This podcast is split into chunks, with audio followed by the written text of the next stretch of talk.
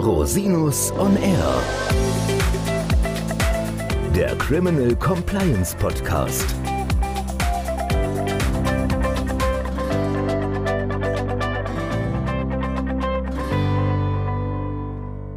Herzlich willkommen zum Criminal Compliance Podcast. Schön, dass Sie wieder eingeschaltet haben. Mein Name ist Christian Rosinus und unser heutiges Thema ist ein außerordentlich spannendes und auch von der Presse sehr stark wahrgenommenes Thema. Ich habe mir dafür Herrn Professor Björn Gerke eingeladen und wir sprechen über sein Gutachten zu Verantwortlichkeiten im Umgang mit Taten sexuellen Missbrauchs im Erzbistum Köln. Herzlich willkommen, lieber Björn. Lieber Christian, vielen Dank für die Einladung.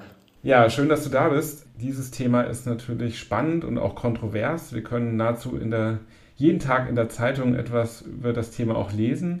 Vielleicht erzählst du uns erstmal, wer bist du eigentlich und wie kommst du zu so einem Auftrag? Ja, wer bin ich? Gute Frage. Ich bin Strafverteidiger seit Anfang 2004, war vorher mehrere Jahre an der Universität zu Köln wissenschaftlich tätig, habe dort auch promoviert.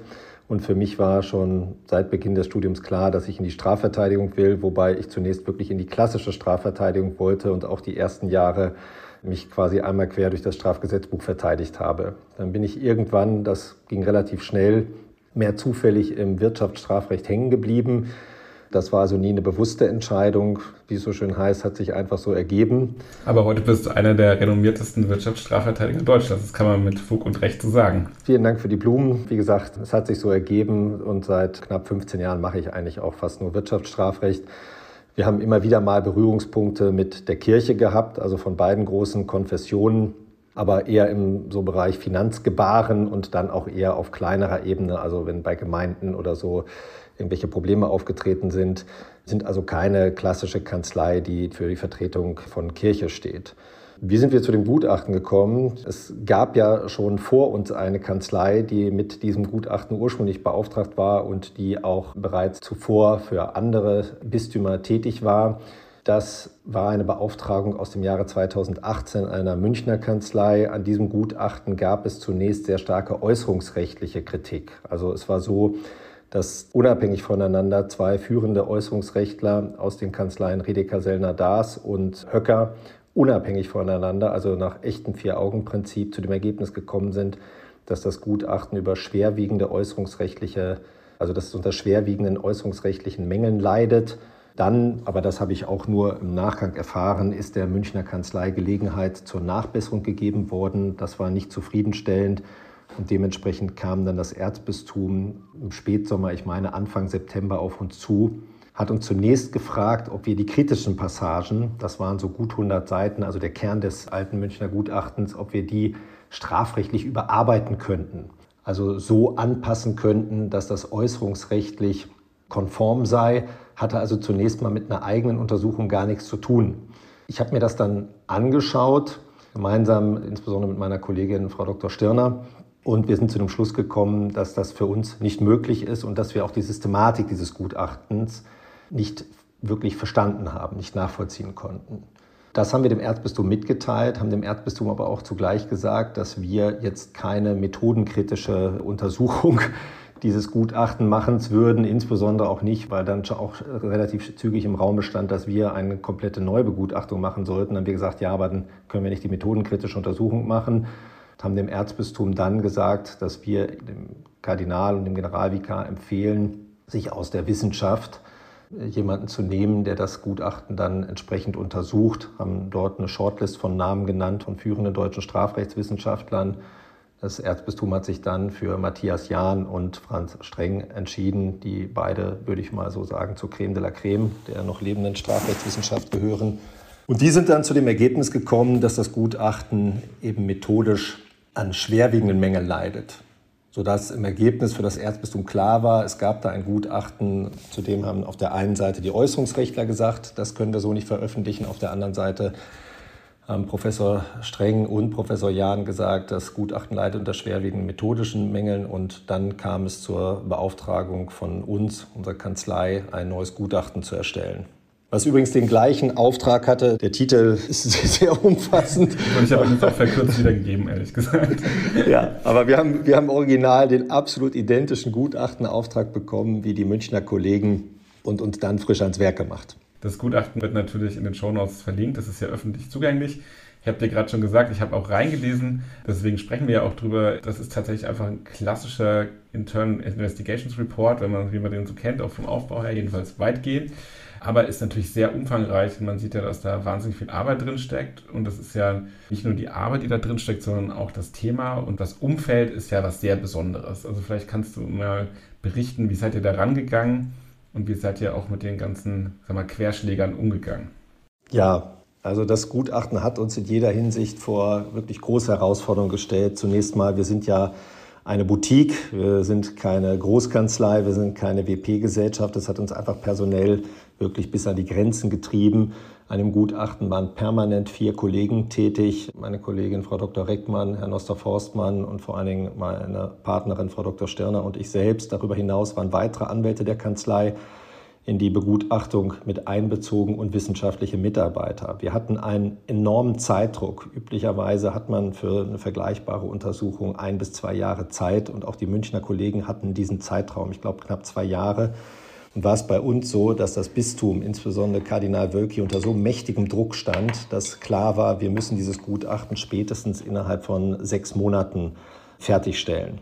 Da haben wir dann mal eine Nacht drüber geschlafen. Es war Corona-Zeit, es kam dann noch der Lockdown. Insoweit hatten wir eh nicht viel zu tun, abgesehen von unseren sonstigen Mandaten. Aber die Wochenenden waren schon mal gestrichen bis zum 18. März. Bis zu diesem Zeitpunkt sollte das Gutachten fertig sein. Das war schon eine sehr grenzwertige Erfahrung. Also ich glaube, jeder Strafverteidiger arbeitet viel und kennt auch Abendarbeit und Wochenendarbeit. Aber das war wirklich eine Kanzlei über sechs Monate im Ausnahmezustand. Dazu kam, dass wir von Anfang an enormen medialen Druck hatten. Also bereits die erste Pressekonferenz, zu der das Erzbistum virtuell einberufen hatte, nachdem klar war, dass wir den Gutachtenauftrag bekommen haben, das war Ende Oktober, waren, glaube ich, 50 oder 60 Journalisten aus ganz Deutschland zugeschaltet. Und wir hatten von da an bis zum 18. März jeden Tag irgendwelche Presseanfragen Ständig wurden auch Dokumente von welcher Seite auch immer durchgestochen. Wir haben Anfragen bekommen und die Leute haben einfach nicht verstanden, also der Laie hat nicht verstanden, dass wir Gutachter sind und nicht Anwälte oder Verteidiger des Erzbistums. Das heißt, 95 Prozent der Anfragen gingen natürlich ins Leere, aber sie mussten natürlich von uns trotzdem gelesen und beantwortet werden. Das heißt, wir hatten permanent auch am Rand zu tun. Und das ist vielleicht ein großer Unterschied zu einer klassischen Compliance-Untersuchung, die im Ruhigen läuft und von der die Außenwelt, wenn es alles glatt läuft, natürlich auch nicht viel mitkriegt, abgesehen vielleicht von spektakulären Fällen wie Siemens etc. Das war ein großer Unterschied. Es war persönlich auch so, das Thema Kirche, das Thema Missbrauch ist nicht unser gängiges Thema. Aber es ist ein Thema, was emotional uns selbst, aber natürlich auch die Menschen wahnsinnig berührt. Es war so, ging so weit, dass ich irgendwann nicht mehr auf den Wochenmarkt gegangen bin, weil ich am Markt stand, freundlich, aber immer wieder darauf angesprochen wurde. Muss man sagen, dass in der katholischen Kirche also ich bin nicht in der katholischen Kirche, aber ich habe viel über Kirchenpolitik in diesen vergangenen Monaten mitbekommen und da gibt es natürlich verschiedene Strömungen und es ging teilweise auch gar nicht um die Sache selbst, sondern um Personen. Das hat man insbesondere mitbekommen, als wir dann am Ende, am 18. März, das Gutachten präsentiert haben und bezüglich Kardinal Wölki nicht zu einer Pflichtverletzung gekommen sind da witterten viele dann natürlich, dass das quasi eine Auftragsarbeit war, ohne in Erwägung zu ziehen, dass auch die Münchner Kanzlei nicht zu einer Pflichtverletzung von Herrn Wölki gekommen ist. Ja, also Kardinal Wölki ist ja heute immer noch fast täglich in der Presse aktuell. Ja. Also Vertuschung und so weiter und so fort. Also da besteht ja immer noch erheblicher Druck. Da ist auch die Bildzeitung schwer dahinter. Ja. Das ist natürlich diametral dem entgegengesetzt, was ihr so rausgefunden habt an der Stelle. Ich habe auch am Wochenende wieder irgendwas gelesen, ihr hättet irgendjemand entlastet, aber der sei ja trotzdem ganz besonders schlimm. Also damit muss man ja auch mal umgehen, sozusagen. Wir haben ja von Anfang an gesagt, also für das klar zu sagen, von juristischer Seite haben wir eigentlich nur, ohne uns jetzt auf die Schultern zu klopfen, eigentlich nur Lob bekommen. Mhm. Aber es ist natürlich ein Thema, auch da unterscheidet es sich vielleicht von der ein oder anderen Compliance-Untersuchung, was eben sehr emotional angegangen wird. Und wir haben, das haben wir auch bei der Präsentation des Gutachtens deutlich gemacht, wir mussten ja Recht anwenden. Das heißt, die Normen, und das war eine weitere große Herausforderung und auch, auch größer, als ich es bei jeder Compliance-Untersuchung oder sonstigen Verfahren erlebt habe. Wir haben ja einen sehr langen Zeitraum von 1975 bis 2018 begutachtet. Und in dieser Zeit hat sich sowohl das weltliche Recht, also das weltliche Sexualstrafrecht, was nicht unsere eigentliche Spielwiese als Wirtschafts- und Steuerstrafverteidiger ist, aber was wir natürlich von den Strukturen her gut verstehen, weil es einfach Kernstrafrecht ist, aber das hat sich halt enorm gewandelt von den Tatbeständen, vom Strafrahmen, von Verjährungsfragen etc. Das kirchliche Recht hat sich in dieser Zeit aber noch viel fundamentaler geändert. Wir hatten zu Beginn des Begutachtungszeitraums, also 1975 folgende, hatten wir kirchliches Recht, was teilweise 100 Jahre oder älter war, in Rechnung zu dem mit einem ganz anderen Kinderbild, mit einem ganz anderen Frauenbild, mit einem ganz anderen Bild von Sexualität und Einvernehmlichkeit. Es gab dann eine große Reform Anfang der 80er Jahre im Kirchenrecht und dann überschlugen sich die Ereignisse im Prinzip ab 2002. Dann gibt es Leitlinien. Wir haben ja letztlich römisches Recht, das heißt, das kirchliche Recht wird in Rom gesetzt, weltweit. Aber es gibt Leitlinien der Deutschen Bischofskonferenz und dann haben die einzelnen Erzbistümer nochmal eigene Vorschriften wie Verwaltungsvorschriften zur Umsetzung, die sich ständig wandeln. Das heißt, wir hatten ein ständig wandelndes Recht, was eben auch ganz massive Auswirkungen auf die Beurteilung der einzelnen Verantwortungsträger zum jeweiligen Zeitpunkt hatte. Das ist das, was viele nicht verstanden haben. Man würde wahrscheinlich mit heuteren Maßstäben viel eher noch zu einer Pflichtverletzung, gegebenenfalls auch bei Kardinal Wölki bezüglich dieses Falls aus 2015, um den es geht, kommen. Aber das wissen wir Juristen, die Laien verstehen es eben nicht, aber wir Juristen wissen, wir können immer nur das Recht ex ante, also zum geltenden Zeitpunkt beurteilen. Alles andere ja. wäre grob Ein ganz wichtiger rechtsstaatlicher Grundsatz, das sollte man diesen Leuten vielleicht auch mal sagen. Ja, man kann viel sagen, aber die Frage ist immer, ob die Leute zuhören. Ich weiß auch nicht zu. Wir sagen es jetzt mal hier. Ja, auch unter uns hier. Genau. Ja, das waren schon ganz besondere Herausforderungen. Soweit sind wir auch ganz froh, dass der 18. März hinter uns liegt. Es gab dann ein paar Nachwehen wir haben danach nochmal zwei Wochen lang den Gremien und auch den Mitarbeitern, den Verantwortungsträgern im Erzbistum Köln mitgeteilt und erklärt, weil da natürlich auch viel Klärungsbedarf und Erklärungsbedarf war. Aber das Mandat ist insoweit für uns abgeschlossen. Wir haben ja dem Erzbistum neben dieser Prüfung der Verantwortlichkeiten auch etliche Hausaufgaben mit auf den Weg gegeben. Das, was wir eben auch aus Compliance kennen, haben wir äh, Compliance-Vorschläge für eine Veränderung der Compliance-Strukturen gemacht. Die setzen wir aber natürlich selber nicht um, schon um da auch eine klare Trennung zu haben. Okay, aber gehen wir nochmal in Medias Res sozusagen. Wie habt ihr es konkret gemacht? Also ihr habt, soweit ich das gesehen habe, sehr prominente Kirchenrechtler hinzugezogen. Ja. Wie habt ihr diese Koordination gemacht? Es gab ja auch presserechtliche Themen oder äußerungsrechtliche Themen. Also es ist ja ein, ein ganzes Bündel neben den von dir geschilderten Schwierigkeiten? Also wie habt ihr konkret das sozusagen aufgesetzt, auch logistisch und fachlich? Also uns war es wichtig, da unterscheidet sich unser Gutachten auch etwa von dem Gutachten der Münchner Kollegen oder anderen Gutachtern. Wir haben von Anfang an, von Tag 1, kirchenrechtliche Expertise mit an Bord gehabt. Das geht sehr viel um Kirchenrecht. Wir haben zwar hinterher die Pflichtenkreise selbst juristisch aus Compliance-Erwägungen definiert, aber zum Verständnis brauchten wir natürlich kirchenrechtliche Expertise. Da haben wir einerseits zurückgegriffen auf einen Anwalt für Kirchenrecht. Das gibt es. Das sind Theologen, die speziell als Anwälte in kirchenrechtlichen Verfahren tätig sind. Das ist Herr Dr. Korter, der früher auch für das Erzbistum München tätig war und Herrn Professor Dr. Dr. Pre, emeritierter Ordinarius der Universität München und einer der wenigen, die eben sowohl Jura als auch Theologie studiert haben und auch in beiden Disziplinen promoviert haben. Mit Blick auf die Corona-Pandemie war da natürlich nur virtueller Kontakt möglich, insbesondere weil Herr Professor Pre auch schon etwas betagter ist. Wir haben also da teilweise täglich per E-Mail, aber auch regelmäßig per Telefon oder zuletzt auch per Videokonferenz kommuniziert und unser Verständnis erweitert, aber auch als es hinterher ans Eingemachte ging, also als wir die Fälle dann beurteilt haben, Pflichtverletzung ja oder nein, sind wir die wesentlichen Fälle, insbesondere die kritischen Fälle, Fall für Fall mit beiden Kirchenrechtlern durchgegangen. Also das war ein sehr intensiver und auch fruchtbarer Austausch. Wir haben von Anfang an, weil wir natürlich nicht die Fehler machen wollten, die dem Münchner Gutachten zur Last gelegt wurden, die Äußerungsrechtler mit einbezogen.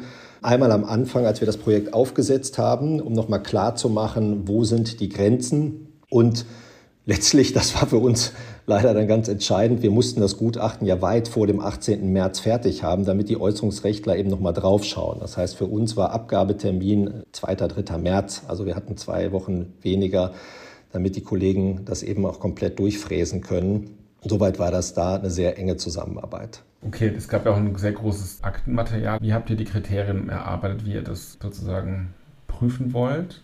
Die Fälle liegen ja auch viele Jahre zurück.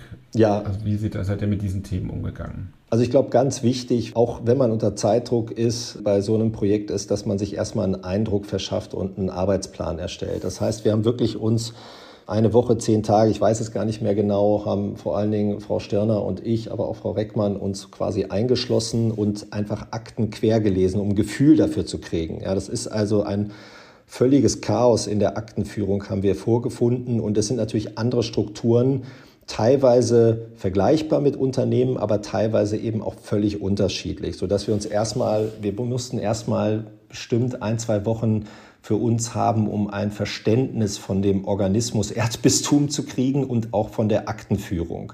Und danach haben wir uns rangesetzt und gemeinsam eine Methodik entwickelt. Ich glaube, das ist bei solchen Großprojekten letztlich nicht anders als bei einer Promotion wichtig, dass man nicht einfach blind drauf loslegt, sondern dass man sich die Zeit nimmt, eine Struktur zu erstellen und auch sozusagen Schwerpunkte bildet.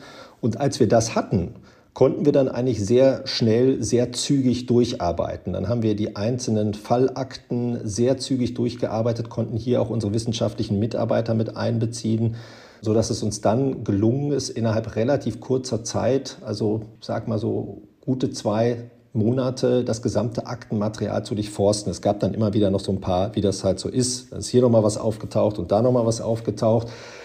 Weil wir hatten das eigentlich relativ zügig durch. Das war auch unser Ziel, weil wir hatten ja wie bei jeder guten Untersuchung noch den großen Block der Befragung vor uns, der letztlich den Schwerpunkt auch ausmacht, wo wir dann diejenigen, die noch leben, die potenziellen Verantwortungsträger eben sehr umfassend befragt haben. Und dazu musste die Aktdurchsicht äh, komplett abgeschlossen sein, um eben auch die Fragenkataloge zu erstellen. Wie sind denn genau diese Befragungen abgelaufen? Das finde ich einen ganz spannenden Punkt, weil wir reden ja hier nicht über, ich sag mal, normale Wirtschaftskriminalität, wir reden ja auch über sehr intime Vorwürfe, um die es da auch geht. Wie, wie hat sich das dargestellt? Also es gab insbesondere zu dem Münchner Gutachten große Kritik von den Äußerungsrechtlern an der dort praktizierten Form der Befragung. Das fing damit an, dass die Befragungen nicht im Wortlaut protokolliert waren und teilweise nur wenige Seiten Zusammenfassung von ganztägigen oder halbtägigen Gesprächen stattgefunden haben. Für uns war wichtig, dass wir jeden Einzelnen, den wir befragen und dem wir Pflichtverletzungen, potenzielle Pflichtverletzungen zur Last legen, dass wir ihm alles, was wir an Unterlagen haben, auch zur Verfügung stellen. Wir haben ja auch kein Druckmittel gehabt. Wir reden ja hier über einzelne Personen, auf die das Erzbistum gar keine Einwirkungsmöglichkeit mehr hat, wie etwa den Erzbischof Dr. Hese aus Hamburg. Ja, also da haben wir gar keine Einwirkungsmöglichkeiten. Das heißt, eine rein freiwillige Befragung, wo auch Arbeitsrecht keine Rolle spielt. Das kirchliche Arbeitsrecht ist eh sehr speziell. Und insoweit waren wir da von Anfang an auf Kooperation angewiesen und haben deswegen alle Unterlagen, die die Fälle betreffen, den einzelnen Personen zur Verfügung gestellt und auch nur zu Unterlagen befragt, die die Personen im Vorfeld bekommen haben. Das war dann sehr unterschiedlich. Einige Personen haben von uns wirklich 4.000, 5.000 Seiten Dokumente bekommen, andere wenige hundert. Und so haben wir natürlich dann auch den Terminkalender der Befragung entsprechend aufgebaut. Die Befragungen haben ungefähr zur guten Hälfte mit Blick auf die Pandemie virtuell stattgefunden. Wir haben ja teilweise auch sehr alte Menschen, teilweise sehr betagte Menschen befragt. Aber viele, obwohl sie auch älter waren, haben geradezu darauf bestanden, persönlich mit uns zu sprechen, sodass wir das dann eben unter den entsprechenden Hygienebedingungen bei uns im Büro gemacht haben. Die Befragungen sind so wie das auch bei klassischen Compliance-Befragungen ist, sehr, sehr unterschiedlich verlaufen. Also es gab Befragungen, die sind in sehr kalter Atmosphäre abgelaufen. Es gab andere, wo die Beteiligten sehr betroffen waren, unabhängig von der Frage, ob sie Fehler gemacht haben oder nicht. Es war also wirklich sehr, sehr unterschiedlich. Auch wir mussten uns jeden Tag, wir haben die dann in einem relativ straffen Zeitraum von vier Wochen, etwas mehr als vier Wochen, die Befragung durchgezogen so muss man es wohl sagen. Und jede Befragung war anders von der Atmosphäre. Wir hatten Befragungen, da habe ich an anderer Stelle auch schon öffentlich gesagt, also Herr Dr. Hese war mit einem sehr prominenten Anwalt aus dem Äußerungsrecht an seiner Seite und hatte einen hervorragenden Kirchenjuristen aus dem Erzbistum Hamburg an der Seite, war also sozusagen flankiert. Andere, wie etwa der Kardinal Wölki, sind ohne Anwalt, ohne Begleitung gekommen. Und haben frisch frei von der Leber geredet. Sehr unterschiedlich, aber Christian, das kennst du ja auch aus Compliance-Untersuchungen. Wir raten zwar immer dazu, dass die Leute mit Anwälten kommen, aber manche meinen, dass es besser ist, wenn sie ohne alles kommen. Also insoweit kein Unterschied zu normalen Untersuchungen. Vom Gesprächsgegenstand natürlich eine ganz andere Hausnummer. Genau, also der Gesprächsgegenstand ist ja per se schon mal wirklich komplex. Ja. Und natürlich dann auch mit auch Personen, die vielleicht auch ein anderes Wertegefüge haben oder eine andere Sicht auf die Welt, weil sie einfach älter sind und in einer anderen Welt auch aufgewachsen sind bis zu einem gewissen Grad. Ne? Da kann ich mir auch vorstellen, dass das schwierig ist. Das ist ein ganz wesentlicher Punkt. Das hat mich so ein bisschen an die FIFA- bzw. DFB-Affäre erinnert, wo ja auch die Menschen aus einer anderen Zeit kommen und bestimmte Dinge gar nicht nachvollziehen können. Wenn wir uns das katholische Recht etwa angucken, dann müssen wir sehen, dass dort bis in die jüngste Vergangenheit der ganz normale, in Anführungszeichen, nach weltlichem Recht völlig unproblematische Ehebruch mit dem Kindesmissbrauch gleichgesetzt wurde. Das ist die Denke, mit der wir zu tun hatten und die sich auch aus den Akten ergeben hat, die natürlich in den letzten 20 Jahren sich gravierend geändert hat. Aber unser Gutachtenauftrag ging eben auch noch 25 Jahre darüber hinaus. Und insoweit ist es immer sehr schwierig, Menschen äh, Verhalten aus den 70ern, 80ern oder auch 90er Jahren vorzuwerfen, was nach damaligem katholischen Verständnis eben einfach ein anderes war. Ja, das, das, das glaube ich. Und da ist natürlich heute eine andere Sicht auf die Dinge. Und wie war dann die Reaktion? Also wenn ihr jetzt zum Beispiel Personen mit Vorwürfen konfrontiert habt, gab es da auch sowas wie, ich sage jetzt mal, Einsicht oder war das eher Abstreiten? Oder es war das so unterschiedlich? Wie du das, war sehr, das war sehr unterschiedlich. Das war von totaler Verteidigungsposition nach dem Motto, ich habe nichts falsch gemacht oder ich habe nach damaligem Recht nichts falsch gemacht auch einige der Interviewten haben aufgezählt, was sie alles positiv bewirkt hätten. Aber es gab auch Einzelne, die wirklich tiefe Trauer und auch Scham empfunden haben. Das waren gar nicht mal die, denen wir große Pflichtverletzungen zur Last gelegt haben. Insoweit ist da jede Person sehr unterschiedlich mit umgegangen. Okay, dann waren die Interviews abgeschlossen. Ich habe verstanden, ihr habt die alle aufgezeichnet. Jetzt ja. geht es ans Bericht schreiben. Wie schreibt man dann so einen Bericht? Also wir haben, der Bericht ist ja in verschiedene Teile untergliedert. Wir haben bei der Planung schon direkt gemerkt, wenn wir den Bericht erst schreiben nach Abschluss der Interviews, dann werden wir nicht, den äh, Zeitplan nicht halten. Wir haben also verschiedene Parts, die man vorziehen kann. Wir haben eine sehr umfassende empirische Auswertung gemacht. Die haben wir von Anfang an parallel zur Aktenauswertung begleitend gemacht, sodass wir damit auch schon Ende Dezember fertig waren mit der rein empirischen Auswertung. Wir haben einen großen rechtlichen Teil, wo wir eben das Normgefüge darstellen, der auch schon fertig war. Und dann war es tatsächlich nach den Interviews so, dass wir halt eine klassische Subsumption gemacht haben. Wir hatten natürlich die die Fälle schon vorher fertig anhand der Aktenauswertung, aber es war in der Tat so, dass etliche Personen, und da gilt dann eben auch für uns der Zweifelsgrundsatz, etliche Personen konnten Vorwürfe entkräften, beziehungsweise wir konnten sie nicht belegen. Das sieht man daran, wir haben einige Personen auch befragt, denen wir Pflichtverletzung zur Last gelegt haben, eben darunter auch potenzielle Pflichtverletzung, darunter eben auch dem Kardinal, die dann aber die in dem Interview entkräften konnten und wir keine weiteren Belege hatten. Und dann kommt man eben zu dem Ergebnis, dass die Person sich nach rechtsstaatlichen Grundsätzen eben keine Pflichtverletzung begangen hat. Und das Besondere an diesem Bericht ist ja auch, kennen wir auch vom DFB zum Beispiel, dass der ja öffentlich gemacht worden ist. Das war wahrscheinlich von vornherein Gegenstand des Auftrags. Und das ja. bringt ja bestimmte Herausforderungen mit sich. Ich meine, in der, in den der Klarnamen, wie ist das möglich gewesen oder wie seid ihr damit umgegangen? Das war natürlich eine Herausforderung. Da waren wir in ganz enger Begleitung mit den Äußerungsrechtlern. Es war aber für uns und vor allen Dingen auch für das Erzbistum von Anfang an klar, dass wir keine Schwärzung möchten. Also es gibt ja etwa das Gutachten für das Bistum in Berlin, was in weiten Teilen geschwärzt ist. Und da war immer klar, sowohl für den Kardinal wie auch den Generalvikar, aber auch für uns, das wollen wir nicht. Wir haben dann differenziert. Wir haben in dem Gutachten immer da, wo die Äußerungsrechtler das eben als zulässig erachtet haben, Klarnamen genannt. Und dann gibt es ein, zwei Fälle, wo wir dann eben Positionen umschrieben haben. Wir sind da bis an die Grenzen gegangen, weil es eben auch von der Öffentlichkeit so gefordert wurde und das Erzbistum da unter mächtigem Druck stand. Okay, verstanden. So, dann gab es den Tag der Veröffentlichung. Wie war dann die Reaktion im Nachgang? Also ihr seid, hast du schon gesagt, permanent angesprochen worden. Wahrscheinlich hat das nochmal zugenommen nach der Veröffentlichung. Also die Veröffentlichung war natürlich ein ganz besonderer Tag im Leben von Kollegin Stirner und mir. Das hat alles übertroffen, was wir befürchtet hatten.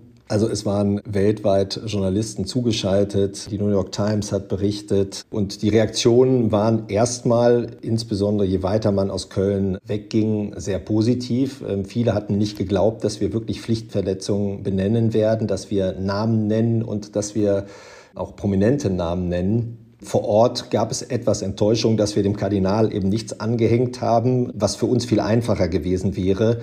Zumal wir auch schon, um da mal mit einem Märchen aufzuräumen, auch schon vorher bezahlt waren. Insoweit hätte es für uns keinen Unterschied gemacht, ob wir benennen oder nicht. Das ist, das ist, es ist ja so ein Märchen, was von einigen Kritikern erzählt wurde. Insoweit wäre es tatsächlich für uns medial einfacher gewesen, aber es hat nun mal juristisch nichts hergegeben. Und dann hat der Kardinal es eben auch nicht verdient. In der Folge gab es immer, insbesondere in den ersten ein, zwei Wochen, zum Glück waren dann irgendwann die Osterferien, gab es jede Menge Anfragen, die wir dann eben teilweise beantwortet haben, teilweise nicht. Für uns ganz interessant und auch spannend waren, dass die Anfragen eben weltweit kamen. Wir haben also aus vielen klassisch katholischen Ländern, auch Ländern, die schlimmste Missbrauchserfahrungen selbst hatten, wie etwa Irland oder, oder auch Polen, haben wir Zuschriften erhalten. Der Beauftragte für Missbrauchsaufklärung der irischen Regierung, der auch im Europaparlament sitzt, hat sich an uns gewandt. Und das führte dazu, dass nach den vielen Anfragen an uns, aber auch an das Erzbistum, das Erzbistum beschlossen hat, das Gutachten komplett ins Englische zu übersetzen. Das ist jetzt sozusagen kurz vor Abschluss und wird dann eben auch international veröffentlicht der Vatikan, auch das sind natürlich für uns, also sowas erlebt man jetzt im juristischen Leben auch nicht alle Zeit. Der Vatikan hat das Gutachten mittlerweile. Und auf Latein erhalten. übersetzt, oder? Das, das nicht, das war, das, das also war das tatsächlich. Das, nein, das, das, das, wurde tatsächlich diskutiert und dann kam man aber pragmatisch, und das hätte ich auch persönlich sehr spannend gefunden. Mein Lateinlehrer hätte sich wahrscheinlich im Grab umgedreht. Genau. ich hatte sogar Latein-Leistungskurs insoweit. ja, ich habe es äh, ich auch, äh, das große Latinum, aber egal. Das ist tatsächlich mal kurzfristig diskutiert worden, ob es auf Latein übersetzt wird. Man hat sich dann aber pragmatischerweise dafür entschieden, es bei einer englischen Übersetzung zu belasten. Kann ich verstehen. Nach dem Gutachten ist vor dem Gutachten? Ja, in der Tat gab es die ein oder andere Anfrage aus dem Kirchenbereich. Wir haben da insbesondere für einen sehr großen Orden, es gibt ja nicht nur die Bistümer und Erzbistümer, sondern es gibt auch die Orden, sind wir da gerade dran. Aber das ist zum Glück jenseits der Kulissen. Insoweit möchte ich das auch gerne in Ruhe erstmal zu Ende führen. Aber wir werden jetzt keine Kanzlei, die auf Kirchenfragen spezialisiert wird. Ähm, das war für uns eine sehr spannende Erfahrung, aber ich glaube, der Gestalt auch mehr oder weniger einmalig. Einmalig. Ich glaube, es ist ein einmaliges, ein ganz tolles, einmaliges Projekt. Herzlichen Glückwunsch auch zu der tollen Arbeit, die ihr da gemacht habt. Haben wir noch was vergessen, was für unsere Hörerinnen und Hörer vielleicht spannend sein könnte? Ich glaube, das Wesentliche ist gesagt. Für uns ist natürlich spannend, also auch für die Öffentlichkeit, wie geht es jetzt weiter? Was macht das Erzbistum aus dem, was wir da festgestellt haben? Wir haben am Ende des Gutachtens, es ging uns nicht nur um die Schuldzuweisung oder die Zuweisung von Verantwortlichkeiten, sondern es ging auch darum festzustellen, was sind die strukturellen, die systemischen Ursachen für die Pflichtverletzungen und wir haben umfassende Handlungsempfehlungen ausgesprochen. Und die Umsetzung der Handlungsempfehlungen erfolgen jetzt bereits teilweise und setzen eben so klassische Dinge auch voraus, die wir aus Compliance, Untersuchungen und einer guten Corporate Governance kennen. Das geht von Whistleblower-Hotline über Implementierung eines Ombudsmann, Verbesserung der Aktenführung etc. Und diesbezüglich ist das Erzbistum dran. Da wird ganz streng, da wird es also eine Ausschreibung geben, die läuft auch schon. Das ist dann für Kanzleien oder WP-Gesellschaften Mittlerweile gibt es, glaube ich, sogar eine Shortlist. Also das Erzbistum hat da, glaube ich, einiges gelernt, ist da auch weiter als andere Bistümer. Das bringt immer so ein bisschen den Ruf mit, das sei kühl, emotionslos. Aber ich glaube, dass das der richtige Weg für eine Aufarbeitung ist. Da ist die Wirtschaft einfach 20, 30 Jahre voraus in dem Bereich und da sollte, da hat das Erzbistum Köln aus meiner Sicht als eines der ersten oder vielleicht sogar das erste in Deutschland überhaupt die Zeichen der Zeit erkannt. Und da bin ich sehr gespannt. A, natürlich, wer den Auftrag kriegt. Das, einfach, das, interessiert uns einfach zu gucken, was die dann aus unseren Handlungsempfehlungen machen. Und B, was dann am Ende der Tage auch dabei rauskommt. Ja, sehr spannendes Projekt. Ganz herzlichen Dank für deine Zeit. Es hat großen Spaß gemacht. Mir auch. Und Sie, liebe Hörerinnen und Hörer, ich vernetze die Kontaktdetails von Professor Gerke in den Show Notes. Da können Sie sich auch jederzeit gerne an ihn wenden. Wenn Sie Fragen an mich haben, gerne unter info@rosinus-on-r.com. Bis zum nächsten Mal. Ich freue mich auf Sie.